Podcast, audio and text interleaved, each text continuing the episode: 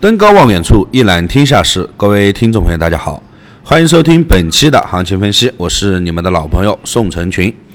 本团队专注市场动态，解读世界经济要闻，对原油、黄金有深入的研究。我会尽我所能，以我多年的研究经验，带领大家走在市场前端。可以听我以往的作品，找到我。最近呢，很多朋友有跟我聊过分析行情的技巧。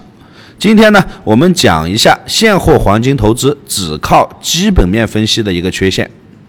在一般情况下，投资者在分析现货黄金的行情时，都会将基本面分析和技术面分析相结合，最终确定他们的一个做单策略。我们通过进行基本面分析来估计现货黄金行情的一个大趋势，而技术面分析则有助于我们判断下单的一个具体买卖时间。如果投资者在进行现货黄金投资时，只是依靠基本面分析，会存在什么样的缺陷呢？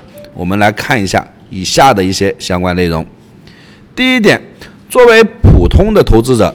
在收集数据方面能力是有限的，也不可能完全掌握市场的一个供需关系。例如，有些产金国并不愿意向国际公布产金的一个具体数字，或者这些数字存在一定的一个滞后性。那么，投资者所获得的数据只能是专家的一个估计值。因此，当这些国家推出黄金套取外汇时，投资者无法及时应对黄金数量带来的一个市场震荡。第二，基本面数据和供求态势呢，它的一个结合是相对确定的，但是行情价格却是一个动态变化的。如何把握价格在顶部和底部运行时所处的一个？不同阶段以及对应的一个基本面状况，对于没有受过专业训练的、缺乏交易经验的人来说是一道难题。而且，基本面分析的时间跨度相对较长，对短线投资者的一个指导作用是比较弱的。同时，预测的精确度相对较低。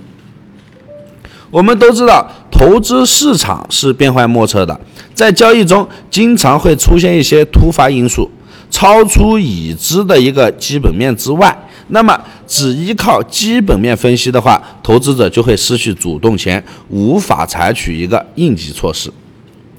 基本面分析。能帮助投资者判断现货黄金行情的一个长期大趋势，不过投资者无法借此来确定一个最佳的一个入场时机。例如，投资者经过基本面分析之后，确定未来的金价是呈上涨趋势，但是他们却无法判断在什么样的一个点位去买入才更合适。所以，综上所述。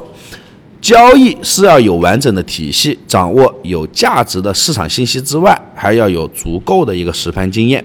对于技术的把控也是非常关键的。